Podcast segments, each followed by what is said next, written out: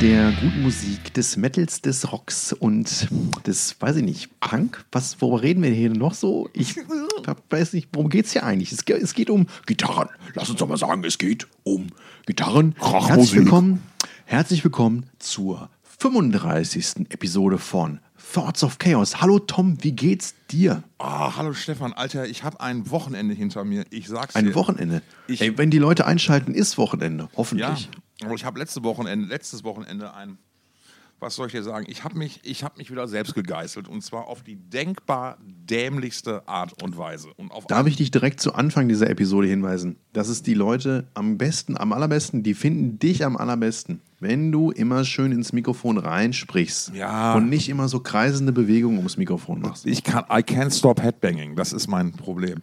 Nein, ähm, ich habe mich auf die denkbar, auf eine mir bis dato vollkommen unbekannte Art und Weise oder nicht erwartete Art und Weise komplett zerlegt am letzten Wochenende. Und es hatte nichts mit Alkohol und nichts mit Drogen zu tun.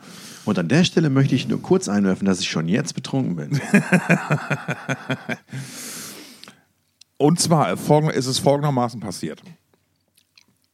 Aus einem mir nicht nachvollziehbaren Grund wurde mein YouTube-Algorithmus auf einmal geflutet mit Videos zum Thema knuspriger Schweinebauch. Ach, und ich dachte Rick Astley, aber das ist fast dasselbe. Ich habe keine Ahnung, wo das herkam und ich, Vollhorst, klick natürlich auch noch auf so ein Video drauf. Und es geht Und da hat der Algorithmus gewonnen. Und es dreht sich im Prinzip in diesen Videos darum, um die möglichst optimale Zubereitung eines Stücks Schweinebauch Überraschung. Mit einer möglichst crunchy Schwarte obendrauf, weil die ist halt das Geheimnis. Und es gibt da auch Unterschiede zwischen den Zubereitungsarten. Zum Beispiel gibt es das, die mexikanische Variante heißt Chich- Chicharrones, wird anders gemacht als zum Beispiel die chinesische Variante, von der ich mich habe inspirieren lassen. So, und dann bin ich also losgezogen am Samstag und habe mir gedacht, boah, Alter, ich habe Bock auf Schweinebauch. Er hat Bock auf Schweinebauch. Pig Belly. Pig Belly. Pork. Pork Belly. Pork Belly. Aber crisp, Pork Belly. crispy soll er sein. Ne? Crispy Pork Belly. So, und dann ging. Oh, ich freue mich schon drauf, wenn wir beide zusammen mal in Berlin essen gehen. ja, so. Und, und Beim letzten Mal bist du ja einfach nicht gekommen. ganz genau. So, und dann war es halt dann, und dann ging das Abenteuer schon damit los. Der Erwerb eben jenes Schweinebauchs in Berlin-Friedrichshain. Ich habe mir gedacht, gönn dir, geh zum Bioladen. Ne? Mhm. Bio-Metzger, also mit, mit frische Theke. Ne? Boah, das ist jetzt schon echt eine richtig spannende Anekdote. Ich mach's kurz. Ähm, Anmerkung war halt dann der Verkäuferin, ja, ich sage auf meine Frage, ob sie ein Stück, ob sie ein Stück Schweinebauch da für mich da hätte. Nee, das läuft hier bei den jungen Leuten so nicht. Das müssten sie vorbestellen irgendwie. Ich wollte gerade sagen, ja, ja, so, ne? Und hab dann irgendwann äh, nach längerem Suchen ein Stück Schweinebauch aus einer akzeptablen, es war kein Bio, aber es war eine durchaus akzeptable Haltungsart gefunden und hab den dann zubereitet. So, zwei von vier. Nee, schon, das war schon die 4 von 4. So, ähm, ich habe den dann mit einem Dry Rub gemacht und es war halt, und ich habe den dann halt Mit was hast du gemacht? mit einer Trockenmarinade. Mit einer Was, was war das Wort? Was hast du gesagt? Dry, was? Dry Rub, wie wir, wie wir Barbecue-Profis sagen. Trocken gerubbelt. Und genau, habe ich halt auch selbst gemacht, Senfkörner, äh, äh, äh, Zucker, Oh. brauner Zucker, Paprika etc. pp. So, Jetzt bin ich gespannt. hab das Ding dann, hab das Ding dann gekocht und es ist richtig geil geworden. Und jetzt kommt jetzt, Gekocht? also ja, gebraten, ne? Ges- Gesotten, nee, gebraten, weil ich hab's, ich hab's in der Heißluftfritte gemacht. Ne? Das ist ja dann frittiert und nicht gebraten. Ich hatte ja die Temper ich hatte ja erst die Backeinstellung verwendet, ne? Und dann hinterher die Maximum Crisp Einstellung, weil ich dachte mir, ich will ja ein Crispy Fork Belly haben, ne? So. Fork Belly? Le Lektion, Lektion 1 ist Mikrofondisziplin. Lektion 1, Mikrofondisziplin. Lektion 2. 240 Grad in einer Heißluftfritteuse entsprechen im Laufe des Garvorgangs von einer Stunde wohl so ungefähr nach meinen Schätzungen so 480 Grad Celsius in einem normalen Backofen, weil das ist halt kleiner. It's too hot, too hot. ich hätte es spätestens dann merken können, als, als nach einer halben Stunde, der Rauch, der hinten aus der Heißluftfritteuse aus, äh, austrat, anfing, die dahinterliegende Kachel gelb zu färben. Spätestens da hätte ich mir denken müssen, irgendwas ist hier vielleicht nicht ganz. Dieses Problem kenne ich allerdings nur über den Zeitraum mehrerer Jahre. Ja, aber ich habe das kompakt in eine Stunde gepackt. Ich, I, don't, Ziemlich gut. I don't waste no time, richtig so. es war köstlich, muss ich dir sagen. Und jetzt kommen wir zur Lektion Nummer zwei. Ne? Ich kann jetzt mit, zwei, mit, mit 51 Jahren kann ich sagen, dass es 51st State of America. ich kann sagen, dass es extrem unvernünftig ist, als, ein, als Mensch mit 51 Jahren sich einen kompletten, Sch- eine Portion Schweinebauch. Lass mich kurz reingrätschen. Stichwort Zahnersatz. Nein. nein, nein, nein. Der war ja crunch, er war ja crunchy, war, aber soft, weil ich habe ihn ja vorher gekocht. Okay. So, ähm, es ist eine unheimlich dumme Idee, sich eine Portion Krustenbraten, die von der normalerweise, ich sag jetzt mal, eine dreiköpfige Familie drei Tage nähern kann, sich schon alleine für zwei Tage vorzunehmen und sich die dann innerhalb von einem Tag reinzupfeifen. Hast du gemacht? Alter, ja klar, ich war, ich war, ich, es war quasi Cheat-Wochenende, habe ich mir gedacht, ne? Und äh, hab dann, aber auch dann über den ganzen, Hast du das Du hast das alles gegessen? ich habe das alles gegessen dann, ja. Ich habe mir das komplett reingepfiffen dann. Ey, du hast mir doch erst stolz neulich erzählt ähm, äh, von deiner Gewichtsreduktion. Ja, was meinst du, wie entsetzlich ich über mich selbst war, dass das halt so lecker geschmeckt hat irgendwie, ne? So. Ähm, Und ah, jetzt aber die wichtigste Frage: Wie hast du dich danach gefühlt? Ich kann sagen, dass ich mich, dass ich in der Nacht unheimlich scheiße. Also A, jetzt, jetzt mal von den psychologischen Sachen wie Selbsthass und so, was hast du da wieder gemacht? Jetzt mal, die lassen wir mal ganz außen vor. Das ist ja so Standard. also ich, ich, ich, kann da, ich kann da berichten, dass ich unheimlich schlecht geschlafen habe, weil die ganze Zeit irgendwas, mir irgendwas im Magen lag. Weil ich habe mir natürlich auch Zeit gelassen dabei. Und ich habe dann das letzte Stück von diesem Schweinebraten, ich glaube, nachts um 2 Uhr gegessen oder so. Boah, ist nicht dein Ernst. Ja, ja, ey. klar, dass man dann nicht schlafen kann, sollte sich einem auch dann selbst klar werden. Irgendwie, ne? Ich habe irgendwie drei Tage später noch tatsächlich ähm, Gelenkschmerzen gehabt. Gelenkschmerzen. Gelenkschmerzen. Im genau. Mund? Nee, nee, in, Am Kiefer dran? nee, tatsächlich so in den, in den Handgelenken beispielsweise. Ähm, es ist ja, gibt, Weil du so lange mit Messer und Gabel noch nicht gearbeitet hast. Nee, aber es gibt, nee, aber es, es, es ist jetzt sehr, sehr weit hergeholt, aber es gibt ja einen Zusammenhang zwischen solchen Dingern wie Arthritis, Gicht und erhöhtem Fleischkonsum. Die Vergleiche werden immer, immer doller, weit hergeholt wie die Kinder von Madonna. Oh, oh, oh, Skills hier, der Mann. Naja, auf jeden Fall, ähm, es, war, es war not a pleasant experience. Ich sag mal so, ich gebe mal eine solide 2 von 5 und ich würde es so nicht wieder machen. Muss ich mal ganz, ganz ehrlich sagen. Ne? Und ey, wirklich, wie, wie, dass ich selbst so, du hast es ja gerade schon gesagt, ne? ich war so stolz auf mich. Und jetzt kommt ja noch, und jetzt kommt ja noch die, die Bestrafung, ja, endet ja nicht mit irgendwie dem, der, der Nacht nicht schlafen können und drei Tagen Gelenkschmerzen. Nein, die Bestrafung geht ja noch viel weiter, ne? Dass ich offenbar von diesem einen Wochenende, ne, jetzt spannt mein neues Hemd auf einmal wieder. Ich bin so angepisst auf mich selbst, Alter, ne? Ich bin wirklich so sauer und Aber Tom, vielleicht kann ich dir gut zureden. Du weißt ja, ich war auf dieser Metal-Kreuzfahrt neulich. Ja. Und ich habe innerhalb von fünf Tagen dreieinhalb Kilogramm zugenommen. ja. Und, und jetzt, ähm, wie spät ist denn das? Ähm, es ist jetzt gerade, wir sind jetzt ungefähr äh, nicht ganz einen Monat nach der Kreuzfahrt. Ja. Und ich war zumindest heute Morgen ungefähr ein halbes Kilo unter meinem Full Metal Cruise Startgewicht. Schön. Das heißt, ich habe ich hab auf der Kreuzfahrt dreieinhalb Kilo zugenommen und ich habe bis jetzt auch wieder vier Kilo runter. Das ist gut. Also gib die, um es mit den Worten von P.V. Wagner zu sagen, Ja, gib dich nie auf. Sonst gehst du straight to hell. Straight to hell. Ja. Nein, ähm, es, es war wieder ein, ein, ein so unglaublich äh, äh, vulgar Display auf, auf eigene Dummheit irgendwie. Ne? Und ja, die nächsten Tage werden jetzt halt wieder ähm, viel Obst, viel Gemüse und so. Also da muss ich jetzt mal wieder ein bisschen, bisschen, bisschen gut, beikommen.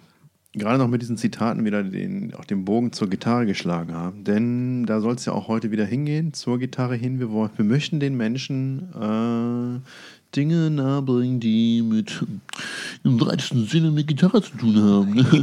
Und deswegen äh, schöne Grüße. Machst du mal ein Licorello fertig hier, mal ein neues Cover? Ich höre dich nicht mehr. Sag nochmal. Du machst mal hier im Lückerello fertig hier schön. Neues, ja. neues Cover. Ja, ja, ja, ja. Kleinen Eierlikör. um nicht zu sagen Friedenslikör. Ich, ich bin Fink. Du, ich bin Zasig. Weiß ich.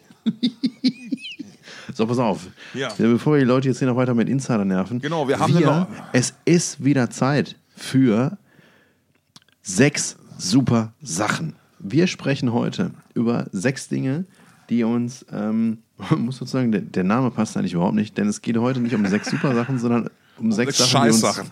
die uns super genervt haben. Oder Scheißsachen, fängt ja auch mit S an. Ähm, wir sprechen heute über die sechs Alben, die uns, äh, die von Bands stammen, die wir eigentlich lieben, die uns aber total enttäuscht haben. Ja, die wir, oder die wir bis zum heutigen Tag nicht verstehen oder die wir einfach nur Kacke finden. Ja, genau. So, Genau. und äh, da gibt es ja einige äh, bekannte Beispiele. Man kann, wie wie ich in der Recherche rausgefunden habe zu diesem Thema, gibt es ja auch da so durchaus auch Listen ne, von, von, äh, von anderen Magazinen oder so. Wir haben das auch mal ganz natürlich wieder aus unserem Blickwinkel gemacht. Und ich Was interessieren uns die anderen, Tom? Richtig, ganz genau. Und ich würde vielleicht mal. Mikrofon. Discipline. Und ich würde vielleicht mal gerne anfangen, indem ich mal direkt eine unheimlich heilige Kuh schlachte für mich. Oh Gott. Ja. Äh, als erstes, also es ist nicht eine Form von Wertung, muss man sagen, aber eine, eine, eines der Alben von einer Band, die ich sehr schätze und das ich überhaupt nicht verstanden habe, ist Vier Inoculum von Tool. Oh, und da hast du mich. Ja, erzähl, fang du erst mal an, ist ja dein Ding. Ja. Ähm, ich hab, ich bin massiver Tool-Fan seit, den- seit dem ersten Album. Äh, Ich habe die ganz, ganz oft live gesehen. Ich finde die Band richtig, richtig geil und habe dann mich natürlich gefreut wie Hulle, als dann irgendwie, wie viele Jahre waren dazu? Drei, 13 Jahre zwischen, zwischen 10.000 Days und, und, und vier Inoculum. Ja, 13 Jahre lagen da tatsächlich zwischen. Das ist richtig. Und ich habe mich so ultra gefreut auf das neue Album und ich Und durfte. dann warst du bei der Listening Session. und dann war, Listening Session. dann war ich bei der Listening Session und habe mich total gefreut und dann läuft die neue Platte und ich meine, man kann ja nicht erwarten, dass man eine Tool-Platte beim ersten Mal hören versteht, aber ich habe die gehört und überhaupt nicht verstanden und überhaupt nicht gefühlt und mir gedacht so, was ist das denn jetzt? What the heck? Ja, und es ist halt, ähm, mir fehlen da die Momente, die Tool für mich zu der Band machen, die sie für mich sind. Mir fehlen da die, die großen Backpfeifen, die ausgeteilt werden ähm, nach, nach, nach stimmungsvollen, schweigsamen Minuten oder zurückhaltenden Minuten. Ähm, das ist Backpfeifensalat. ja, Genau, richtig. Das ist mir auf der Platte alles zu, zu eindimensional, tatsächlich vielleicht auch ein bisschen zu verkopft. Ähm, was bei der Band natürlich eine, eine, eine, eine, starke Behauptung ist. Ja, würde ich auch sagen. Aber ähm, nee, ich habe es bis zum heutigen Tag nicht verstanden. Ich habe es mir mehrfach versucht, es mir anzuhören. Aber es ist auch das, es ist auch das einzige Tool-Album, was ich nicht besitze. Bis hierhin. Weil, Punkt. Nee, brauche ich nicht. Brauche ich nicht. Ne? Also es geht, geht mir komplett am allerwertesten vorbei. Und deswegen Während mein Platz 6, sprechen. Tool 4 Inoculum. Ich habe, äh, während wir jetzt gerade sprechen, habe ich den Titeltrack dieses Albums aus dem Jahr 2019 laufen. Vier Inoculum. Ja. Und ich liebe diesen Song. Ich finde den großartig. Das ist, äh, du hast natürlich vollkommen recht, der, Bugs, Bugs, Bugs, der Sackpfeifensalat ähm, bleibt hier aus. Nichtsdestotrotz mag ich diesen Song total gerne. Äh, mit dem Rest des Albums, ich glaube, ich habe einmal nur durchgehört, kann ich nicht viel anfangen, aber den Titeltrack mag ich sehr. Das tut jetzt aber nichts weiter zur Sache, denn wir kommen zu einem meiner Flüche. Ähm, Tom, du wirst den Kopf schütteln oder dich im Grab umdrehen, obwohl du immer noch unter den Lebenden weilst. Ähm, es ist so, dass ich großer Subway to Sally Fan war. Damit habe ich, äh, das war eine der, der frühen Einstiegsdrogen für mich, neben Bands wie Blind Guardian, Opeth, Cradle of Filth, Demon Borgia, Subway to Sally und Skyclad auch. Subway to Sally haben zu den ersten Metal-Bands gehört, die ich total abgefeiert habe, die mir zugetragen wurden ähm, von einem guten Freund damals in der Schule. Ich glaube, es war das Jahr 1998 oder 99. Es Raub auf und noch- Mord und Überfall sind gut, möchte ich an der Stelle nur sagen. Genau, Blut, Blut, Räubersaufen Blut. Das ist das Album, nee, das ist es nicht. Ähm, aktuell war zu dem Zeitpunkt, als ich Sabio Sally kennengelernt habe, das Album Bandkreis aus dem Jahr 1997. Das hatte da schon ein, zwei Jahre auf dem Buckel, als ich es kennengelernt habe. Und ich habe es ich hab's geliebt. Ähm, ich gucke es mir gerade auf Spotify und denke mir, boah, was ist denn das für ein scheiß Cover, was da gewählt wurde? Damals gab es ein, ein anderes Cover, sieht viel geiler aus. Ähm, und also es war wirklich, äh, also ich fand es mega gut. Hier auch, auch der, der, der, der, der große Song auf dem Album quasi oder der große Einstiegssong hier, Mephisto, super geil. Naja, auf jeden Fall hat das, ich habe die Band geliebt ähm, und habe sie dann auch eine Zeit lang, es war eine Zeit lang die Band, die ich am häufigsten live gesehen habe. Also in meinen ersten Metaller-Jahren habe ich die Band am häufigsten live gesehen. Aha, aha, aha. Und ähm, dann kam ein Album, das mir den Spaß an der Band total verdorben hat. Ähm, und jetzt, Subway to Sally-Fans dürfen jetzt mal kurz raten, welches Album das wohl gewesen sein kann. Natürlich lag es jetzt nicht weit hinter der Bandkreis, aber auch nicht die Hochzeit, die direkt danach erschienen ist, ähm, nach Bandkreis. Und es war auch nicht die Engelskrieger, die ich auch noch sehr gut fand, die auch irgendwie ein guter Schritt nach vorne war. Ähm, nee, Quatsch, nicht die, pass auf, es war nicht die Hochzeit und es war auch nicht die Herzblut, die dann kam, genau. sondern bei der Herzblut ist auch, die haben einen guten Schritt nach vorne gemacht. So.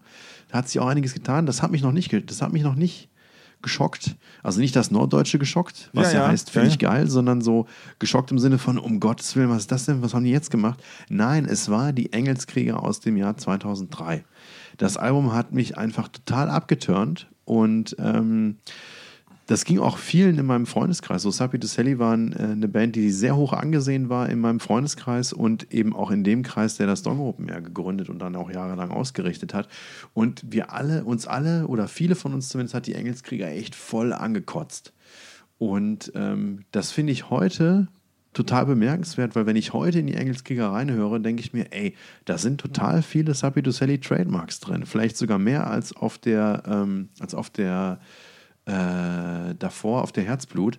Das ist echt erstaunlich, aber mich hat das Album so sehr abgeturnt, dass ich keinen Bock mehr hatte, mir die Band live anzugucken.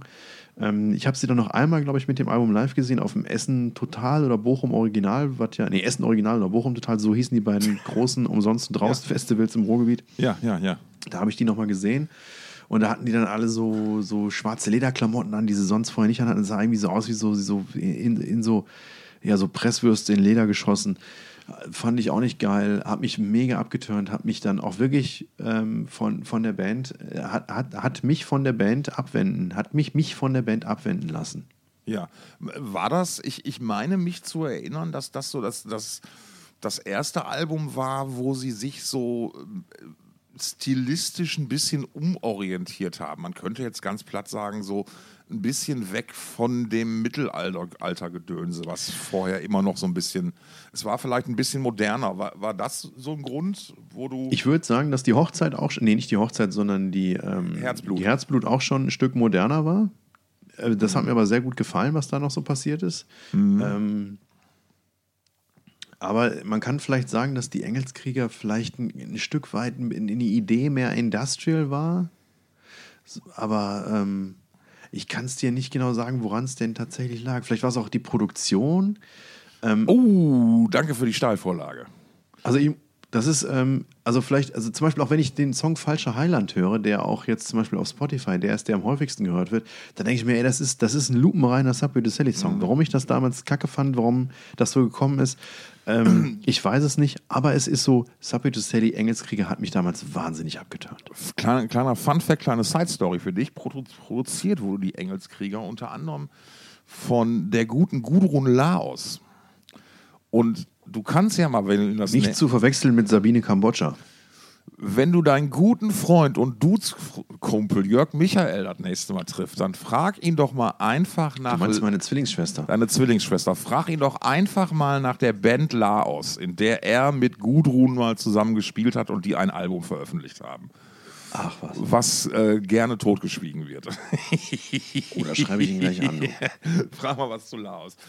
Schöner Platz, Platz 6, würde ich sagen. Ähm, ähm, Ich muss dazu sagen, meine Platten haben jetzt nicht wirklich ein Ranking, es sind einfach sechs nee, nee, Dinger. nee, geht, mir, ja- geht mir ja ganz genauso. Ich, ich, ne, man, man muss ja auch noch nicht die, die Scheiße nicht auch noch nicht auch noch. Man muss dazu sagen, ich möchte noch mal kurz, also es hat lange gedauert, aber dann habe ich die irgendwann auf, dem, auf, dem Wacken, auf den Wacken Winter Nights gesehen, auf den ersten habe ich die mal wieder gesehen. Ich glaube, das waren die ersten Wacken Winter Nights.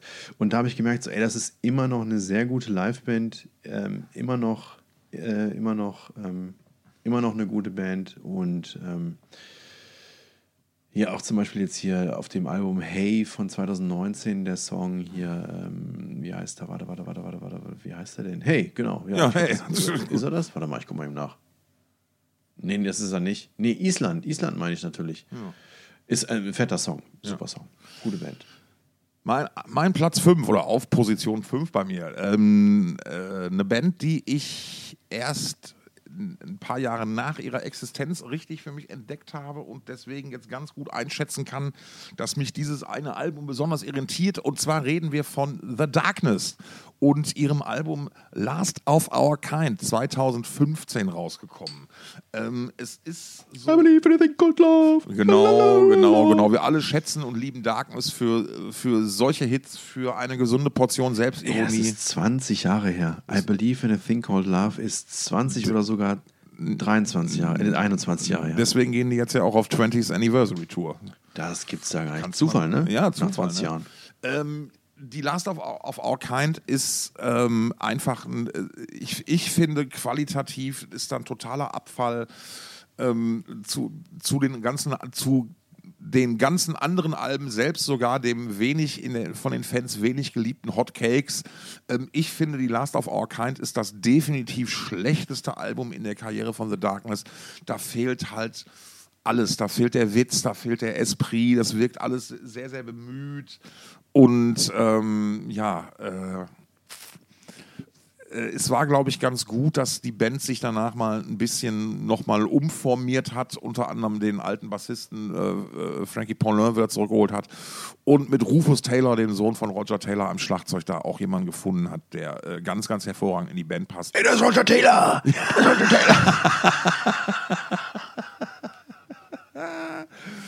Meine Position 5, The Darkness mit Last of Our Kind. Jetzt bin ich wieder dran, ne? Pass auf. dran. Ähm, jetzt, es schlägt in eine ähnliche Kerbe. Ähm, der eine oder andere kennt ihn vielleicht. Jochen Pelser, schöne Grüße gehen raus. Ähm, Gitarrist von Hate Factor, technischer Leiter, ähm, Dong Open Air. Und ein unheimlich guter Glassportler, kann ich sagen. Das stimmt, das stimmt. Und ist einfach auch ein richtig guter Buddy, ein unterhaltsamer Ja. Typ. Ähm, hat auf dem Dong Open Air 2002 mit seiner Band Hate Factor damals gespielt. Auch eine super geile, groovige Death Metal Band, die es leider nicht mehr gibt. Ähm, Mitte der Nullerjahre oder Anfang der Nullerjahre ähm, ein, ein vielversprechendes Ding am Niederrhein. Ähm, wirklich eine, eine sehr gute Liveband auch damals gewesen. Ähm, scheißegal, auf jeden Fall hat der mich immer dafür kritisiert oder uns dafür kritisiert beim Dong Open Air, dass sie immer so viel Märchenmetal zulassen. Diese Band fällt auf jeden Fall in, in das Subgenre, das er als Märchenmetal bezeichnet und der Rest der Welt als, als ähm, Pagan Metal bezeichnen würde. Nämlich die Band Türfing oder Tierfing oder wie auch Oh immer. ja, ja, ja, ich weiß, ich weiß, ich weiß. Ähm, schwedische Band. Ähm, die ist auch, die haben wir total gefeiert in dem, in dem, in, ich sag mal, in dem, in dem, in dem Gründungszirkel des Dong Open Airs. Ähm, ich sehe gerade, es gibt gar nicht viele Alben von denen auf, ähm, auf, es gibt nicht alle Alben von denen auf Spotify, sehe ich gerade, ist aber auch scheißegal. Ähm, die, also das, das erste Album, was wir damals, oder das Album, mit, denen, mit dem ich die Band ähm, kennengelernt habe, das ist aus dem Jahr 1900 irgendwas, äh, 98, genau, selbst, selbst nee, nee, 99, Waldre Galga oder wie man auch immer das ausspricht, ist ein, ein, ein, ein, ein, ein, ein, ein Keyboard Synthi ähm, Virtuosum, totales mega Gedudel, mega ähm, melodiöser Viking Pagan Metal. Ähm, auch gut, dass das äh, selbstbetitelte Album Türfing ähm, hat mir total abgefeiert. Da- Das ist noch von, von, von, von 98, genau. Dann kam 99, die Wale Gaga hat mich total weggeflasht. Fanden wir alle mega geil. Ich weiß noch, ich bin irgendwann mal besoffen von einer Party nach Hause gekommen. Meine Eltern waren nicht zu Hause. Und ich bin rein äh, und habe nochmal in meinem Zimmer so richtig laut dieses Album aufgedreht. Und dann musste ich aus irgendwelchen Gründen nochmal raus auf der Terrasse nach hinten, wo auch das Fenster von meinem Zimmer rausging. Und das war geschlossen. Und ich gehe auf die Terrasse und weiß nicht, ob ich das Fahrrad nochmal wegräumen wollte oder so. Und ich stehe auf der Terrasse total breit und denke mir so, boah, welcher Spaß die hört denn hier, weiß ich nicht, morgens um 2, 3 Uhr noch so laut Musik gibt. Was ist das denn? und dann war das die Musik, die aus meinem geschlossenen Fenster immer noch bis nach draußen gedröhnt ist. Naja, so sehr habe ich die Band geliebt. Ah. Dann, kam, dann kam 2000 noch das Album Urkraft. Da hatte sich schon einiges verändert. Die Band hat ein bisschen erwachsener geklungen, war nicht mehr ganz so verspielt. Das Album deutlich düsterer als seine Vorgänger. Aber habe ich immer noch geliebt. Hat ein bisschen länger gedauert, bis sich mir das erschlossen hat. Aber ich fand es immer noch klasse. Und das war so eine Band, anders als Sapi Sally, das war das Gegenteil von Sapi Sally, wenn man so wollte. Ich hatte die Band nämlich noch nie gesehen, wollte die ah. gerne live sehen. Und ähm, dann kam 2002 das Album Wahnsinnesvisor. Und ich habe gedacht, was habt ihr getan? es klang alles einfach so anders. Irgendwie, das war immer noch Keyboard mit dabei, aber statt dieser, dieser melodiösen, eingängigen Parts war das einfach nur so ein Rumgegurke irgendwie, als wenn einer irgendwie besoffen mit der Stirn aufs Keyboard schlägt und versehentlich einen falschen Sound eingestellt hat. Außerdem klang der Gesang auf einmal anders. Und das hat mir die Band echt hart, hart verlitten. Und ähm, ich muss auch tatsächlich sagen, anders als bei Sappy to Sally kann ich für die Band heute keine Lanze mehr brechen, weil ich einfach nicht mehr zu dieser Band zurückgefunden habe. Und ähm, also von, vielleicht von allen Bands, die da kommen, äh, über die wir heute sprechen, bei den sechs super Sachen, habe ich jetzt vielleicht schon tatsächlich die, die Nummer genannt, die mich am meisten enttäuscht hat, weil das hat, das war so ein richtiger, so ein richtiges Abwürgen einer Leidenschaft. Mhm. Ja, verstehe ich. Ähm, passiert auch immer wieder. Ist mir, glaube ich, so, nee, noch nicht passiert. Die haben sich, meine, meine Sachen haben sich immer wieder gefunden. Äh, gefangen. Schönes Beispiel dafür. Jetzt, zeigt er wieder aufs Mikro. Weißt, pass mal auf, ich sag's dir jetzt mal, wie es ist. Ich mache vielleicht so. Ja, aber weißt du, was du machst? Du machst was mache ich denn? Du gehst so nach oben und sprichst dann über das Mikrofon. da musst du mal drauf achten. Wir, wir können uns da beide. Ja, ja. Wir, aber, aber ich spreche nach unten, deswegen hört man mich immer noch gut. Ich glaube, wir brauchen schlussendlich so, wir müssen unsere Kopfhörer holen, wo wir die Mikros dran montieren. Das wird die Lösung sein. Ja. Ähm, mein Platz müsste dann schon die drei, nee, vier ist es dann ähm, ist, ähm, ich bewege mich jetzt, sage ich mal, in, in Gefil musikalischen Gefilden, die man von mir erwartet. Es geht natürlich um Trash Metal und es geht dann natürlich um eine der großen Bands. Und ich rede hier an dieser Stelle von Exodus und ihrem absoluten Reinfall-Album Impact is Imminent von 1990. Mhm. Kurze Herleitung, Exodus, war das vierte Album, Exodus haben... Aber ist ein schöner Titel. Ja, Exodus haben ähm, äh, angefangen ähm, 85 mit Bonnet by Blood, mit Paul Bailoff als Sänger, äh, dann von dem wurde sich dann äh, getrennt, dann kam äh, äh, Steve Zetro Sousa hinzu von Legacy, später Testament, der hat dann mit denen 87 äh, die Pleathers of the Flesh Zetro aufgenommen. Zetro hat bei Testament gesungen? Zetro hat bei Legacy gesungen, das war die, so hießen, so hießen Testament ja vorher. Ach, warte. Genau, richtig. Der hat die Demos eingesungen. Oh, hier, hier kann ich noch was lernen. Ne? Da kannst ja, der alte Mann. Ne, so. Und dann kam 1989 das fantastische Fabulous Disaster, eine Platte, die ich bis zum heutigen Tag immer wieder gerne auflege, weil da wirklich einige der geilsten Riffs aller Zeiten drauf sind für mein Empfinden.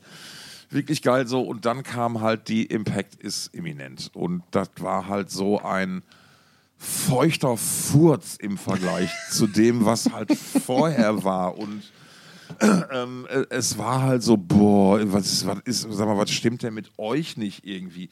Ähm, es gibt noch, die, die erste Auskopplung war Objection Overruled, meine ich mich zu erinnern. Und der Song hat noch Hoffnung gemacht irgendwie.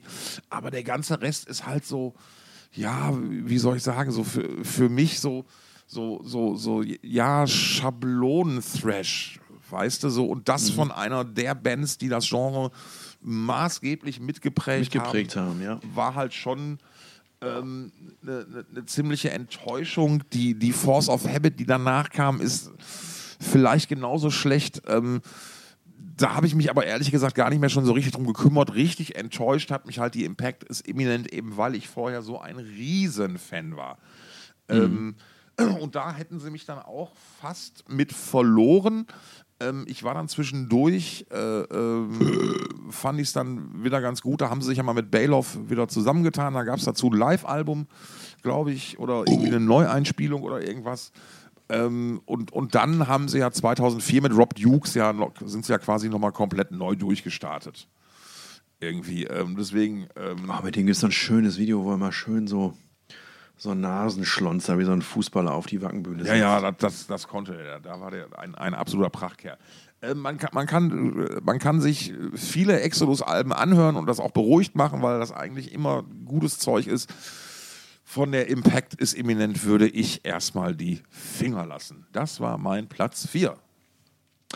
Ja, und jetzt kommen wir zu einer Band, die sicherlich jeder von uns kennt, anders als so nischige Geschichten wie Türfing. System of a Down, mein Lieber. Aha, und ich habe eine Vermutung, welche, welche Platte du da nennst. Aber, ich bin gespannt. Ich bin gespannt, ob du das bestätigst dann. Ja. Ähm, ich habe die Band mit äh, Toxicity kennengelernt aus dem Jahr 2001. Das Album, was der Band den großen Durchbruch beschert hat, ist ja damals, ich sag mal so, das hat ja den, den, den ich will nicht sagen, den New Metal Sound der frühen 90er, der frühen Nullerjahre geprägt, aber es war ja eines der Alben, Ja.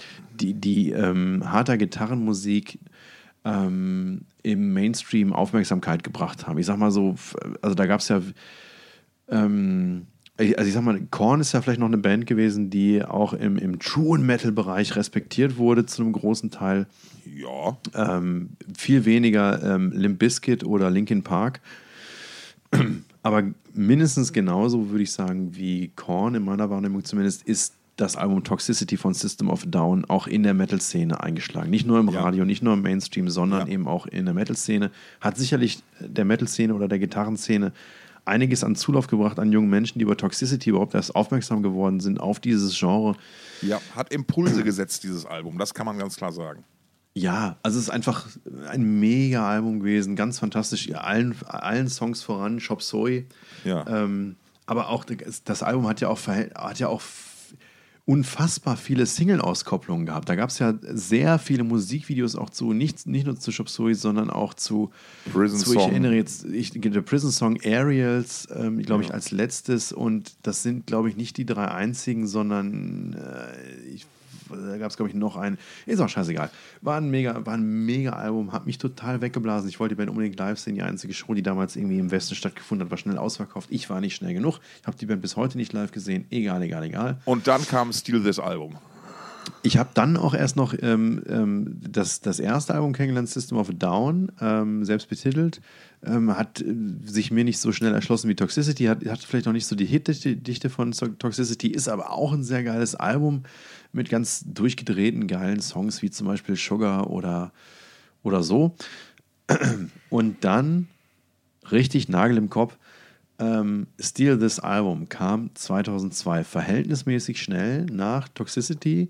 Alle waren noch total gehypt, äh, wollten mehr von dieser Band und dann kam dieses Steal This Album, was noch, noch verhältnismäßig originell erschien sozusagen, weil es einfach aussieht wie eine gebrannte CD, auf die im Edding äh, System of a Down und Steal This Album geschrieben war.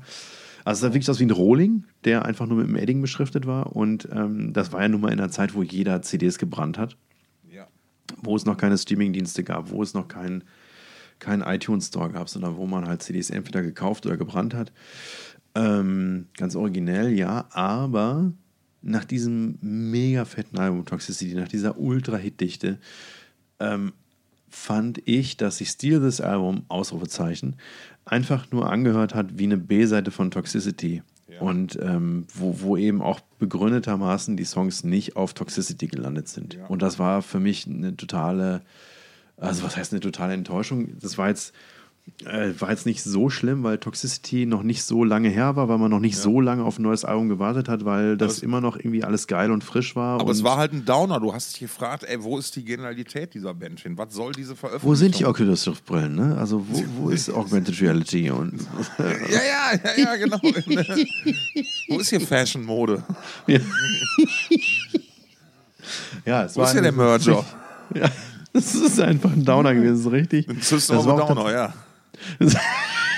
Sehr gut. Ich trinke einfach noch einen Schluck. Gerade ist es richtig schön mit dir. Ich, ich, mir mir ging es aber ganz genauso. Ich war auch, ähm, ich war von der Platte richtig enttäuscht und ich glaube, bis, ich glaube, das war irgendwie ein, ein Fuck you Richtung Musik als Fuck you Richtung Musikindustrie gedacht und um irgendwelche Vertragsgeschichten zu erfüllen oder so. Es war auf jeden Fall echt, äh, also hat sich auch bis, hat sich auch nichts festgesetzt irgendwie. Ich glaube auch, bis, bis, da, da, wenn die heute nochmal live spielen, findest du keinen Song, davon in der Setlist. Ähm, und da würde ich dir zweimal widersprechen. Ich finde nicht, dass sich nichts fett, fett, gesetzt hat. Und ich finde auch, dass es, ich würde mutmaßen, dass es mindestens einen Song gibt, der auch heute noch gespielt wird. Denn ich muss tatsächlich gestehen, von allen System of a Down Songs, gut, ich muss auch gestehen, dass ich das Repertoire jetzt schon lange nicht mehr durchgehört habe. Aber in meiner großen Metal-Playlist, die mehr als einen Tag füllt, ist als einziger System of a Down Song ein Song von diesem Album drauf. Ach. Und es ist natürlich Ai, ai, oh, oh. Ja, ja, ja, oh, Und das ist einfach, ähm, also wie der schon anfängt, der Song, so schön minimalistisch wie er anfängt, mit aber so einem schönen, mit so einem schönen Rhythmus und dann einfach wie die Gitarre reinbrät, das ist ein, das ist ein Genuss. Den, ich, den Rhythmus, Song, wo man mit muss. Genau, und den Song habe ich damals anscheinend nicht verstanden. Ich weiß es nicht. Ich erinnere mich noch an, ähm, an Boom ähm, von dem Album, aber ich erinnere mich echt nicht an I, E, A, I, A, I, O. Ja. Ähm, also ich erinnere, natürlich erinnere ich. Also der nächste, ich Song, Song, der nächste Song geht über Vokale. Und ähm, ich, ich, ich, erinnere ihn aber nicht, damals wahrgenommen zu haben. Ja. Vielleicht bin ich gar nicht so weit vorgedrungen. Aber ähm, ja. ja, das ist. Das ist schon ein richtig fetter Song. Weißt du, wer die Band in meinen Kosmos gebracht hat? Tell me more. Creator. Die haben, ah, die haben die von irgendeiner US-Tour mitgebracht. Haben die da, ich weiß nicht, ob die mit denen gespielt haben sogar. Ähm, aber das war noch, ich glaube, das war knapp vor, oder war es, ich weiß es nicht mehr. Auf jeden Fall, die kamen rüber und meinten, ey, System of a Down, müsst ihr alle hören, ist der Shit. Mhm. Hat uns total weggeblasen irgendwie. Ähm, das, ich glaube, ich habe die Band tatsächlich über das Musikfernsehen kennengelernt. Ich erinnere mich, dass ich meine, dass das Musikvideo zu Shop Sui mein, mein erster Berührungspunkt mit der Band war. Ja, ja, ja, ja. Ja. Tja. Ich bin damals total steil gegangen auf Musikvideos ja. und habe im frühen Internet habe ich mir die ganzen Moffs runtergeladen damals. Das fand ich total geil. Ja. Oder habe im Musikfernsehen den Scheiß über VHS aufgenommen und dann hatte ich einen guten Kumpel, der den Krammer VHS gecaptured hat. Ja, ja, kenn Irre, oder? Ja, ja, haben wir alle gemacht damals. Nee, Quatsch, nicht von VHS. VHS das ja, von, von, VHS, VHS auf, auf Video-CD. Ja, ja, das waren noch Zeiten alles. Ne? Äh, mein Platz 3 hat auch die 3 im Titel drin. Und zwar ähm, wie wir ja alle wissen, ist ja so ein Sängerwechsel in einer Band immer so ein besonders problematisches Ding. Äh, das kann so sein, ja. Eine Band, die das richtig gut vorgemacht hat, ähm, ist es einmal richtig gut gegangen und einmal ist es komplett in die Hose gegangen, sind Van Halen. Und Ach. zwar ähm, nachdem äh, Mitte der 80er sich die Band von ihrem Sänger David Lee Roth getrennt hat, äh, ist dann Sammy Hager in dessen Fußstapfen getreten. Äh, wieder erwarten äh, hat er die Band dann auf den äh, nächsten zwei Alben, die er mit denen gemacht hat, äh, zu kommerziellen Höhenflügen geführt. Also da waren dann ja unter anderem so äh, Granaten bei wie, wie äh, Right Now, was ja in den USA komplett durch die Decke gegangen ist, für Werbekampagnen verwendet wurde. Ähm, oder so Sachen wie Why Can't This Be Love? Ähm, äh, ganz, ganz. Why can't this be love? Siehst du, so gut ist der Song, dass du ihn heute noch kennst. So. Und dann haben sie sich auch mit Hager verkracht irgendwie, oder es ist auseinandergegangen. Und dann haben sie sich gedacht, weißt du was, das ist schon mal gut gegangen. Also kann es ja nicht am Sänger liegen, sondern an uns. Also holen wir einfach den nächsten Frontmann und machen mit dem quasi Van Halen 3. Und so hieß dann auch das Album Van Halen 3. Und das wurde eingesungen vom guten Gary Cheron, der eigentlich äh, äh, bei Extreme gesungen hat zu dem damaligen Zeitpunkt. Die waren dann, glaube ich, frisch aufgelöst oder so. Äh, ein fantastischer Sänger, ein wirklich toller Performer, der so ähm, rein nominell eigentlich erstmal ganz gut zu Van Halen gepasst hätte, der aber wohl, äh, sag ich mal, auf der Bühne hat es nicht besonders gut harmoniert. Er war wohl einfach eine sehr, sehr andere Art von Performer, nicht so äh, räudig wie Roth oder kumpelig wie, wie äh, äh, äh Helga, sondern vielleicht eher so, so ein bisschen Richtung großer Rockfrontmann, vielleicht ein bisschen so Richtung Freddie Mercury gedacht oder so eher. Ähm, Tatsache Freddie ist. Mercury. Freddie Mercury. Ähm, Tatsache ist aber, dass das Album Van Halen 3 wirklich äh, aus meiner Sicht der absolute Tiefpunkt in Sachen der Van Halen äh, Recording-Historie ist. Es ist halt alles so blutleer, es ist so gewollt mit dem Brecheisen, wir zeigen jetzt das, es ist alles vorhersehbar, es zündet einfach nicht. Und natürlich, Eddie Van Halen spielt geil Gitarre, Gary Chiron singt total geil, und, aber es passt halt hinten und vorne nicht zusammen. Ähm, und ist einfach so, äh, ja, also da muss man sich die Band, die, die, Platte muss man sich in meiner Welt schon richtig schön reden, um die gut Oder zu trinken. Oder trinken, ja, aber das, hat, das, das bringt ja auch nichts. Ähm, fangt dann lieber mit den ersten vier Van Halen-Alben an, wenn ihr euch in das Thema reinhören wollt. Die ist wirklich nur was für äh, Komplettisten und Experten. Das war mein Platz 3 kommen wir zu einer, wir machen einen kleinen Schlenker in den Schwedentod und uh. zwar in den Göteborg-Sound. Ich war damals und auch die Menschen in meiner Umgebung, ich habe mich ja damals sehr beeinflussen lassen, auch sehr gerne musikalisch beeinflussen lassen von meinem Umfeld, mit dem dann später das Don gegründet wurde.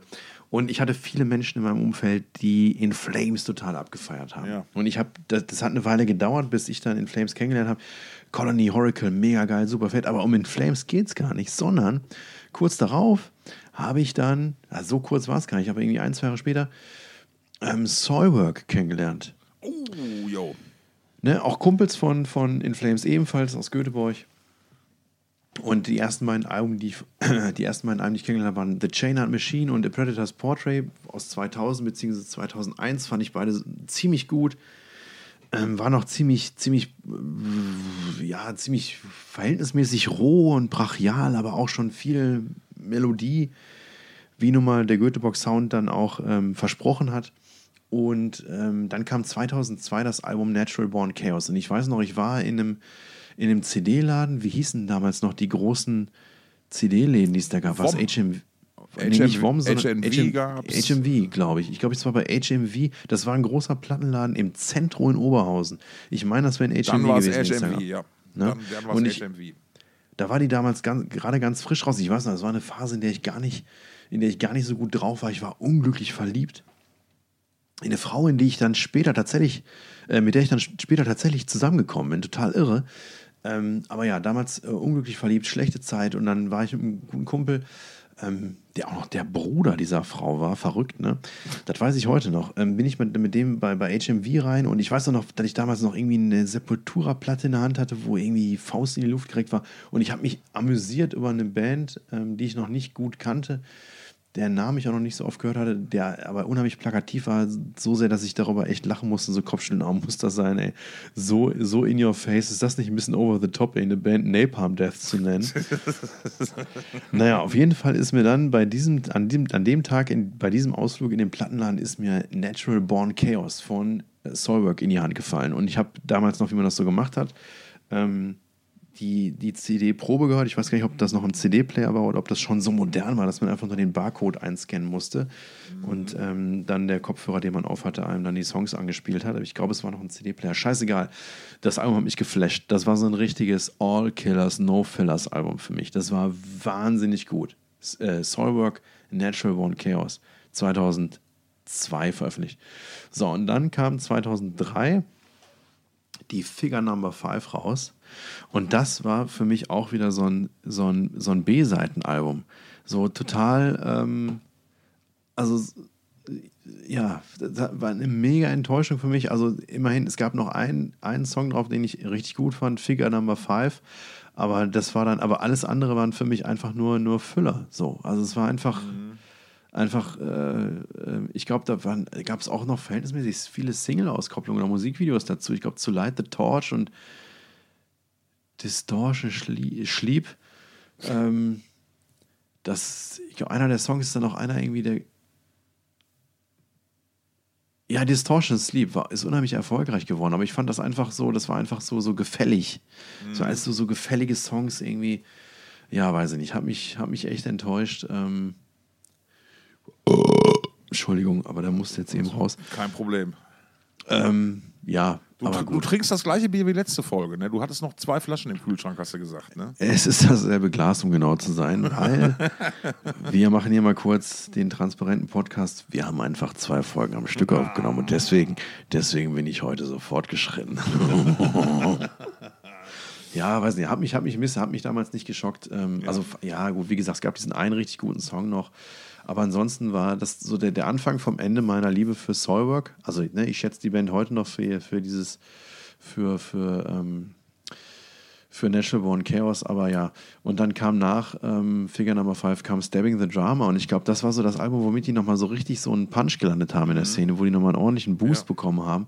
Aber da war es bei mir schon vorbei. Tut mir leid. Ich, ich glaube, heutzutage ist halt Night Flight Orchestra die wesentlich angesagtere Band. Soilwork ist halt, also hat sich mir nie richtig erschlossen, muss ich sagen. Ne? Ach, echt? Ja, ja, also war, war irgendwie nie so richtig meins. Ähm, aber ja, ich, ich, dieses, dieses Gefühl dieser Enttäuschung ist, das auf einmal spricht es dich gar nicht mehr an, ist, ähm, kenne ich, ist, ist viel zu ätzend. Äh, geht mein Platz 2 geht ein bisschen in eine ähnliche Richtung. Und zwar geht es da um Kiss. Äh, Kiss waren ja eine meiner, meiner ersten großen Rock'n'Roll-Lieben und natürlich war ich total begeistert, als die sich Mitte der 90er ähm, wieder zusammengeschlossen haben in der Originalbesetzung und mit Make-up und die ganz große Show nochmal gebracht haben. Und ah, boah, war das geil. Und ich you were made for loving them. I was, I was totally made, made for loving them. Ne? Und dann hatte ich halt auch so, und dann gab es halt. Ähm, äh, ey, äh, die machen sogar eine Platte in der Besetzung nochmal und dann gehen die nochmal auf Tour und oh, ich habe mich so gefreut. Und dann kam Psycho Circus von Kiss im Jahr 1998 raus und ich habe mir nur gedacht, sag mal, was soll das denn für eine, was ist das denn für eine, ich habe heute schon mehrfach den Begriff blutleer benutzt, aber das war halt auch so, ey, sag mal, das ist jetzt hier nicht irgendwie euer fucking Ernst, ne? So, es ist, also da waren das alles so dermaßen billig angebiedert und ähm,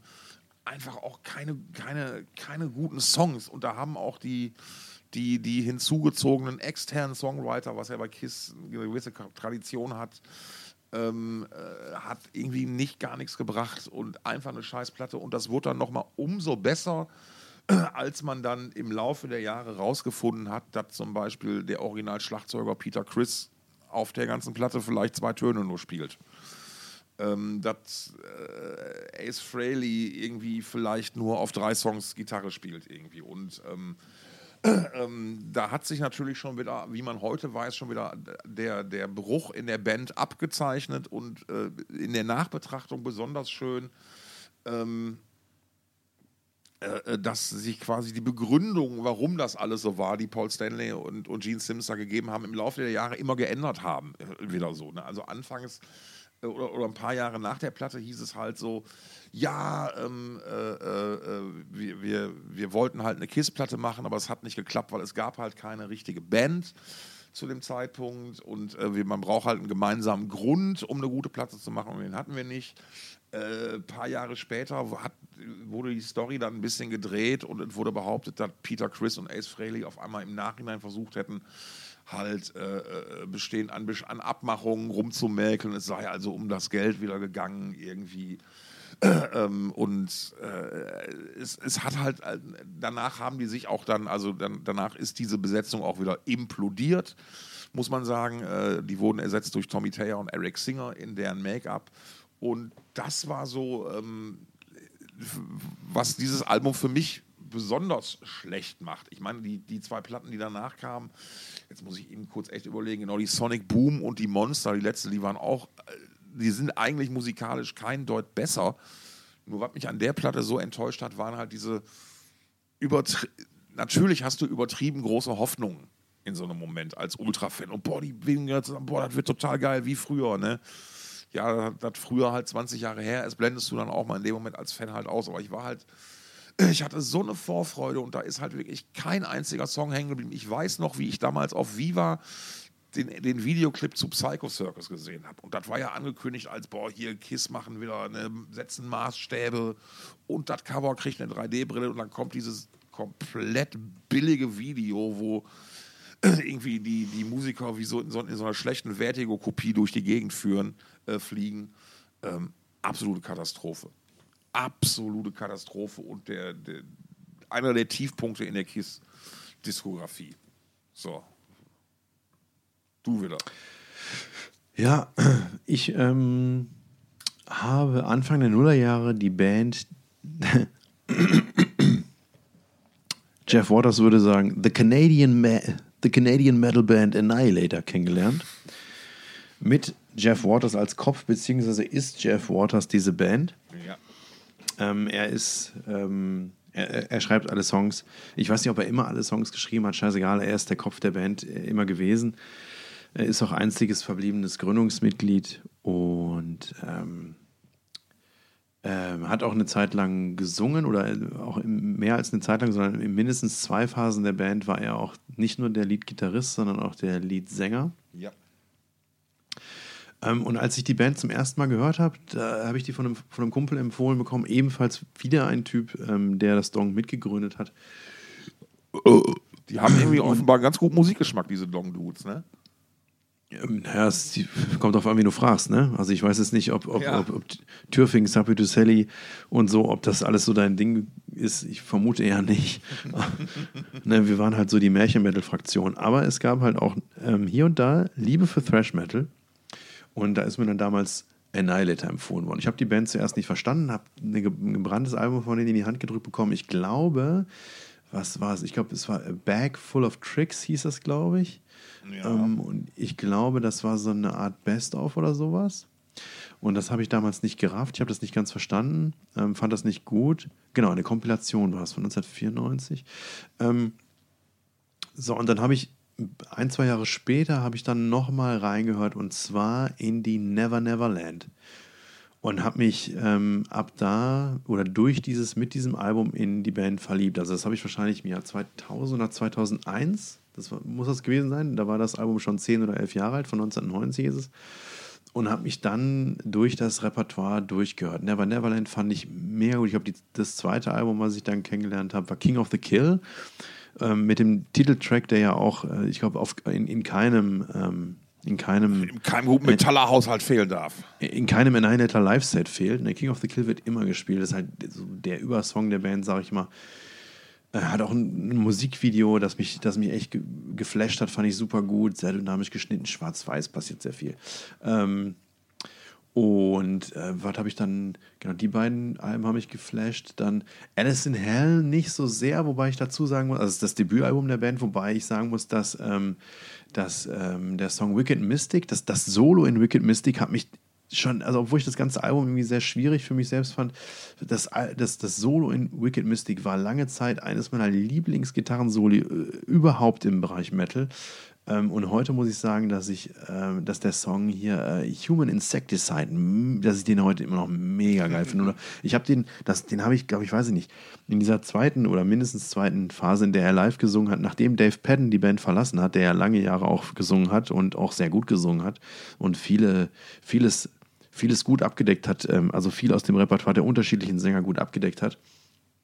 Dann hat nach, nach seinem Weggang hat Jeff wieder selbst gesungen und ich habe darum gebetet, dass er das noch länger tut und möglichst so lange, bis wir ihn ein zweites Mal aufs Dong buchen. Ja. Denn damals hatten wir ihn mit Mike Penn, äh, Mike Penn, mit, mit ähm, äh, Dave Penn als Sänger.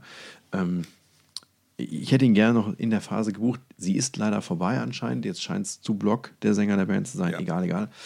Ähm, das ist ja auch eine Arbeitsbeschaffungsmaßnahme, vielmehr. Ja, auf jeden Fall habe ich ihn damals im Grünspann in Hamburg gesehen, hat er selbst gesungen und Human Insecticide haben sie gespielt. Und äh, durch diesen Live-Auftritt habe ich in Human Insecticide habe ich da lieben gelernt. Super geiler Song. Ähm, ja, und wat, wie ging das dann weiter für mich? Dann habe ich hier Refresh the Demon, fand ich auch mega gut, das Album von 96. Ähm, und, und Set the World on Fire, ein bisschen schnulzig hier und da. Äh, von 93 habe ich dann auch noch irgendwann lieben gelernt. Und ähm, Carnival Diablos von 2001 fand ich auch noch ziemlich gut. Aber mit allem ab Waking the Fury bin ich da nicht warm geworden. Ne? Also wie gesagt, ich habe die Band quasi 2000 kennengelernt, habe mich dann durch die, durch die zehn Jahre alte Historie der Band durchgehört, mich in total viel verliebt, habe das alles aufgesogen, quasi ein Album nach dem anderen mega gut gefunden. Und dann habe ich aber irgendwann festgestellt, das war jetzt nicht so, ein plötzlicher Bummer wie bei allen anderen Alben, die wir gerade beschrieben haben, wo man auf irgendwas gewartet hat oder noch von irgendwas total geflasht war und dann was total Enttäuschendes kam, sondern dann habe ich einfach festgestellt, hm, die aktuellen Sachen von denen, die sind ja gar nicht so geil. Carnival Diablos, hm, ja, okay, da ist noch der eine oder andere Song drauf, aber dann kam Waking the Fury, All for You, Shitsu Deluxe, das plakativ benannte Album Metal, Metal Da war ich damals noch auf der Tour und habe mir auch das Shirt dazu geholt, weil es einfach cool war. Aber das, das war nichts, was mich irgendwie angefasst hat, sondern es waren immer die alten Sachen von 1990 bis 2001, die mich geflasht haben, die ich bis heute liebe. Die ich finde, das, sind, das sind für mich wirklich All-Time-Classics, die mich jetzt seit über 20 Jahren begleiten, die ich super cool finde. Ich freue mich immer, wenn ich Annihilator mal live sehen kann, was jetzt schon länger nicht mehr der Fall war, weil sie irgendwie na, um Hamburg dummerweise mal einen Bogen gemacht haben, weil sie bei sich in Kiel oder in Bremen gespielt haben, statt in Hamburg aufzuschlagen. Ich, ist immer noch eine mega gute Liveband. Ich weiß auch nicht, aus irgendwelchen Gründen liebe ich Jeff Waters, obwohl es dafür keinen guten Grund gibt.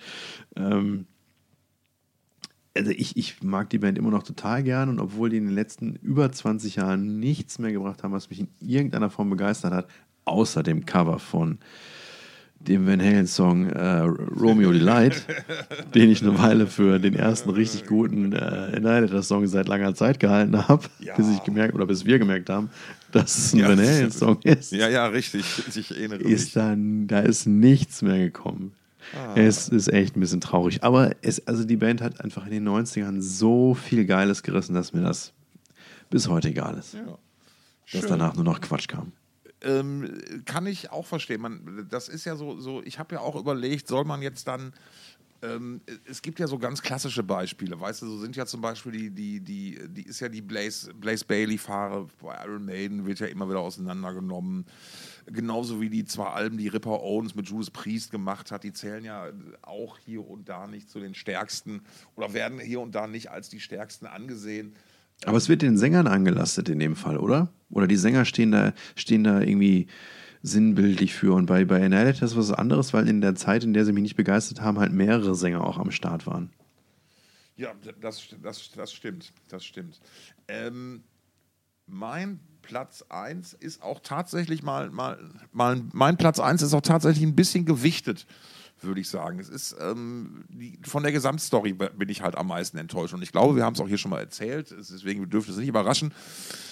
Ich rede von äh, dem Album Rock'n'Roll is Black and Blue von Danko Jones, eine Band, die ich ja normalerweise wirklich sehr verehre. Und was mich daran so besonders abgeturnt hat, war, dass ähm, der Schlagzeugsessel oder der Schlagzeughocker bei Danko Jones war ja immer so ein Schleudersitz, da haben ja schon viele Leute gespielt und dann begab es sich 2011, dass bekannt gegeben wurde, dass Danko Jones ab sofort mit dem guten Atom Willard sich am Schlagzeug verstärken, der einer meiner Lieblingsschlagzeuger überhaupt war.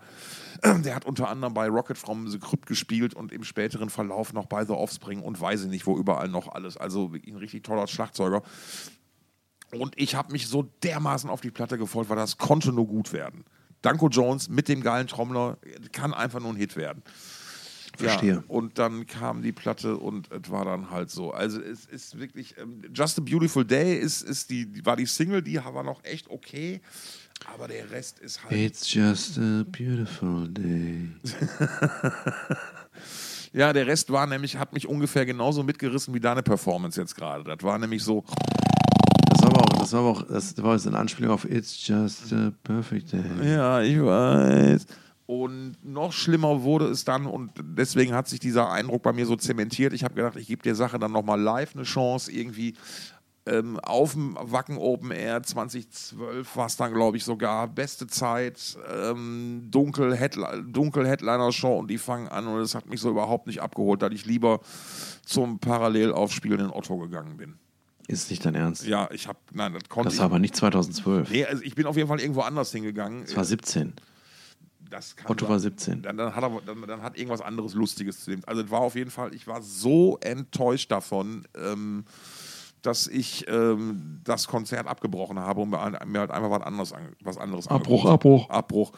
Ich kann aber, wie Hörer dieses Podcasts wissen, kann ich ja vermelden, dass äh, sich das danach wieder alles gefangen hat. Und auch wenn es so eine gewisse Fluktuation in Sachen der Qualität war, freue ich mich jetzt schon unheimlich auf das Danko Jones Konzert nächsten Monat hier, weil ich die neue Platte absolut geil finde, da richtig Bock drauf habe. Und ähm, das waren meine sechs schlechten Sachen. Äh, Stefan, du schuldest uns noch einen Platz und ich bin ultra gespannt. Ja, ich muss mich erstmal korrigieren. Otto Wages war 2018 in Wacken. Na, siehste. So, und jetzt als letztes, als letzter von meinen sechs super Sachen kommen wir zu meiner heiligen Kuh. Du kannst es dir vielleicht denken. Ich kann es mir denken, es fängt, es, es spricht sich so ähnlich aus wie Moped. Genau, es ist aber Opeth, Ja. ganz richtig. Wir haben früher übrigens immer Opeth gesagt Opeth. in unserem Wacken, äh, in unserem, Entschuldigung, Ich, Donkreis. ich, ich kann mich, ich kann mir, das ist mir letztens noch eingefallen. Ich habe irgendwann relativ früh, ich habe irgendwann, als ich im Endzeit gearbeitet habe, das muss 95 oder 96 gewesen sein, da tauchte irgendwie ein Aufkleber auf von der Band Opeth und es war wirklich, wir haben uns, wie heißen die denn, Moped? Wir haben uns aber tagelang kaputt gelacht. Egal, ich schweife ab. so, so hieß die natürlich auch. Du hast im Endzeit gearbeitet, der Ja. legendären Metal-Kneipe. Ich habe im Endzeit gearbeitet, der legendären Metal-Kneipe, genau. In welcher, in welcher Stadt war die? War das Bochum? Nee, die war in, die war, die, das Original Endzeit war in Gelsenkirchen-Horst. Kurz hinter der Stadtgrenze Essen. Ach, guck.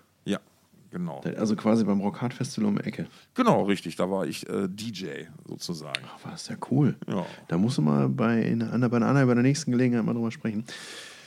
Aber du weißt, Opeth ist vielleicht die meine All-Time-Favorite-Band gewesen. Ich ähm, bin zu der Band gestoßen 1998, als die, nee, neun, doch, 98, als die mal abends Your, your Hearse, Hears, Hearse, äh, Hearse heißt es, glaube Ja. ich, Leichenwagen, ähm, aktuell war. Und ähm, dann habe ich mich rückwärts durch die Bandhistorie gehört. Da gab es dann noch die Morning Rise und die Orchid ähm, oder Orchid. Äh, super Alben, auch sehr unterschiedlich. Die ersten beiden Alben noch ähm, so eher so dem, dem, dem Black and Death Metal zuzuordnen. My Arms Your Hearse deutlich Death Metal lastiger und dann ging es, dann wurde dann, dann wurde es erst so richtig progressiv Da ging es richtig ab. mit Still Life, wo ich noch, ich weiß noch, wie ich zu einem Kumpel, der mir die damals vorgestellt hat, gesagt habe, als dann die Still Life kam, so, die hat mich auch ein bisschen enttäuscht, so, so, so oh, wenn die noch jazziger werden, dann finde ich die aber nicht mehr gut. So, das, das war damals so mein, mein Adjektiv für progressiv, das Wort kannte ich noch nicht, da habe ich jazzig gesagt. Und ähm, aber auch in, in die Still Life habe ich mich dann reingehört und habe die dann auch sehr lieben gelernt. Und so ging mir das eigentlich bei allen Opeth-Alben, dass die mir sich nicht direkt erschlossen haben, sondern dass es immer Wochen und teils auch ein paar Monate gedauert hat, bis ich die wirklich verstanden habe, bis ich die gut gefunden habe. Und ich glaube, bei der Heritage, dem ersten Album, mit dem sie dann in die Hardrock- oder, oder Retro-Rock-Ecke gedriftet sind, hat, da hat es sogar ein Jahr gedauert. Das war, die kam 2011 raus. Und ich weiß, wir waren 2012 mit der Arbeit in, in Austin beim South by Southwest, haben da gearbeitet. Das war ziemlich genau ein Jahr später und ähm, da habe ich das Album nochmal gehört und erst da habe ich es angefangen gut zu finden. Total crazy. Und dann nach Heritage, nach diesem krassen Stilbruch nochmal, wo sie halt, na, erst, erstens so vom Black and Death zum Death, dann zum Progressive Death irgendwie. Und dann, dann äh, haben sie dieses Progressive Death Thing, äh, Thing ähm, Melodic Death, Progressive, was auch immer, total hart ausgelotet, irgendwie so die, die nächsten zehn Jahre, ich sag mal, von der Still Life 99 bis zur bis zur Watershed 2008 haben sie das ja wirklich, da haben sie ja da alles gemacht, was man machen konnte in dem Bereich. Und dann haben sie halt diesen, diesen Stilwechsel begangen, der von vielen Fans kritisiert wurde, hin zum Retro-Rock. So, was soll denn der Scheiß? Ich weiß noch, ich war damals auch auf der Tour zur Heritage. Ähm, äh, damals in, da war ich in der, als sie Station gemacht haben, in der Essigfabrik in Köln. Und da haben sie nur Songs gespielt, die auch so, die, die mit diesem Album kompatibel waren. Also sie haben Heritage-Songs gespielt und Songs, die mit diesem Album kompatibel waren. Also ältere Songs, die mit diesem Album kompatibel waren. Also insbesondere Balladen und ruhigere Songs. Sämtlich ohne Growls. Die haben auf dieser Tour nicht einen Song mit Growls gespielt und da es gab, es gab sehr viele, wirklich bemerkenswert viele Zwischenrufe, zumindest in Köln. Spiel doch mal jetzt hier harten Scheiß, spiel doch mal Death Metal, mach doch mal Growls. Und äh, Mike hat dann, der Sänger und Gitarrist und Kopf der Band, hat dann mehrmals gesagt: Pass auf, wenn dieses Konzert vorbei ist, könnt ihr nach Hause gehen, könnt eure Lieblings-Opus-Platte rausholen, könnt euer Lieblings-Opus-Song anmachen mit Growls, was auch immer, könnt ihn lauter aufdrehen. Aber hier, das ist meine Songlist. Hier sage ich jetzt, was heute Abend gespielt wird. Und so bleibt das auch. Und hat das Konzept durchgezogen. Naja, so, dann kam die Pale Communion. Und das ist eines, auch wieder so ein Retro-Rock-Album von Opeth. Habe ich mega abgefeiert. Ist, also mit der Heritage habe ich mich, wie gesagt, schwer getan, hat ein Jahr gedauert und auch dann fand ich sie noch nicht genial, aber gut. Und dann kam die Pale Communion, hat mich total geflasht, fand ich super gut. Eines der besten Opeth-Alben für mich überhaupt im ganzen Katalog der Band. Dann kam die Sorceress, wieder immer noch Retro, Psychedelic Rock, was auch immer. Und da fing das an, dass ich mir gedacht habe, so, boah, das ist jetzt zum ersten Mal ein Album, wo ich irgendwie viele Songs nicht gut finde und auch nach langer Zeit nicht gut finde. Und man muss dazu sagen, bis inklusive, ähm, bis inklusive ähm, das macht die Band für mich so besonders, bis inklusive Ghost Rap, nee, bis inklusive Watershed, die ersten neun Alben der Bands, auf den ersten neun Alben der Bands gibt es, sage und schreibe, einen einzigen Song auf neun Alben, den ich nicht gut fand. Das ist eine gute Quote, muss man sagen. Also das ist, also, es ist, also es, das gibt es in meinem Leben kein zweites Mal einfach. Ne? Das ist, ich finde das so unfassbar, ich fand das so unfassbar gut, was die gemacht haben. So, dann hat sich das ähm, mit Heritage so ein bisschen, ne, da kamen dann noch ein paar mehr Songs zu, die ich eher nur so als Filler bezeichnen würde. Ähm, Pale Communion wieder wahnsinnig gut. Sorceress dann auch wieder so viele Filler wie vielleicht noch vorher noch nicht gehabt. Wenn aber auch mehr starke Songs als auf Heritage. So, und jetzt langer Rede, kurzer Sinn. Dann kam in Kauder Venenum das aktuellste Album von 2019. Das ist jetzt die längste Albumpause quasi. Das ist, ist, jetzt fünf Jahre, vier Jahre her, dass kein, oder über vier Jahre her, dass kein neues Opeth-Album gekommen ist. Gab noch nie so eine lange Pause, glaube ich. Mm. Und in Cauda Venenum ist das erste Album, das ich nicht in physischer Form besitze von Opeth, weil ich es einfach so, so bemerkenswert, unbemerkenswert finde. Ja, ähm, Also ist auch ein besonderes Album, weil es das in zwei Versionen gibt. Einmal Englisch, wie bisher einmal, immer. und einmal Schwedisch, genau. und das Original quasi ist auf Schwedisch. Ich glaube, Ja. das Englische wird nicht als Original oder als, Ja, ja. als es wird halt als Ergänzung oder Alternativversion erachtet, glaube ich, von der Band zumindest. Ähm, und da gibt es irgendwie, ich glaube, es gibt drei Songs, die mir gut gefallen. Keiner, der mich richtig wegbläst. Ähm, und ja, das ist schon äh, eine eine Zäsur für mich in der, in, in der, im Repertoire dieser Band. Wow. Ähm, ja. Ich, wenn ich mir jetzt mal die Platten angucke, die wir uns aufgezählt haben, äh, waren oft viele ähnliche Gründe dabei, warum wir uns, warum uns Sachen nicht mehr gefallen haben oder uns die Dinge nicht gefallen. Das fand ich sehr cool. Aber was ich noch viel cooler finde, ist, dass wir es geschafft haben, uns um die üblichen Verdächtigen rum zu navigieren. Weißt du, keiner von uns hat jetzt gesagt, Saint Anger oder Lulu ne, Ja. oder Diabolos in Musica von Slayer oder so. Das war ganz cool. Das war, war wir haben es sehr, sehr ähm, individuell Ja, ähm, so kann man, gefasst. sagen. Das ist ja. schön. Das war äh, schön. Ich Ja. muss sagen, dass also tatsächlich die Alben, die ich jetzt heute angesprochen habe, die, die, ähm, die bilden doch eigentlich so den Kern meiner Metal-Anfangszeit, kann man sagen. Also Sabi Sally, Türfing, System of a Down, Soulwork, Opeth und Annihilator sind alles Bands, Ja. die ich ähm, verhältnismäßig früh in meiner Konsumentenkarriere kennengelernt habe Ja. und die ich auch alle noch bis heute schätze, ganz klar, die immer noch heute alle zu meinen, also Sapi Sally und, nee, Türfing auch nicht, aber die anderen vier, das sind immer noch Bands, die ich gerne höre und, und, ähm, und äh, Sapi Sally gebührt auch immer noch mein Respekt und, und Türfing bin ich auch immer noch dankbar für die, für die sehr vielen schönen Partyabende mit meinen alten Don-Kumpels, die ich da hatte. Ähm, ja, schön nochmal, das war, mal, war deine Idee, glaube ich. Es Ja, es war deine, deine Idee. Das war die- die- unsere die- Idee. Nee, nee, es war deine Idee, dass, äh, dass wir diese sechs super Sachen mal Ja. machen, die eben nicht so super sind, die aber nichtsdestotrotz von Bands stammen, die wir irgendwann mal super fanden oder immer noch super finden. Ja. Und das war wirklich es ist eine, eine schöne kleine musikalische Reise durch meinen äh, metallischen Werdegang. Oder insbesondere, es sind ja Sachen, die, die mich schon früh irgendwie, abgesehen von Opeth, Ja. ähm, die mich schon früh enttäuscht haben oder schon. Alles Sachen, die ich, die, die früh in meiner Karriere irgendwie ähm, Mir den Downer gebracht haben. Den Nee, die einfach, nein, die einfach prägend waren. Das war einfach, Ja. alle sechs Bands waren, die habe ich wirklich geliebt. Und liebe sie zum Teil auch heute immer noch. Ja, ist ja, ist ja bei meinen, also ich habe ja bei, bei, bei den Bands, die ich aufgezählt habe, ja irgendwie keiner so richtig abgeschworen bis zum heutigen Tag. Ne? Ich gehe zwar vielleicht, oder ich bin zwar nicht mehr zu KISS-Konzerten gegangen die letzten Jahre, weil ich mir das Elend nicht mehr angucken konnte. Ne? Das, da war dann einfach halt meine Liebe zu groß und es tat zu sehr weh. Ne? Aber äh, gut, Van Halen werde ich in diesem Leben nicht mehr sehen. Ähm, aber das sind ja alles Bands, wo ich auch heute noch sage, nee, finde ich halt. Und deswegen sind ja auch die Enttäuschungen so, so umso schwerwiegender, weil, weil wenn man die Bands nicht mögen würde, dann wäre die Enttäuschung, ja, äh, dann, dann, weißt du, dann würdest du ja gar nicht merken, dass du enttäuscht wirst. Genau, ja. In diesem Sinne würde ich sagen, schöne Folge. Äh, danke euch fürs Zuhören und ich gehe jetzt mal den Hund ruhig stellen. Bis Ja, später. schöne Grüße an Eddie und bis bald.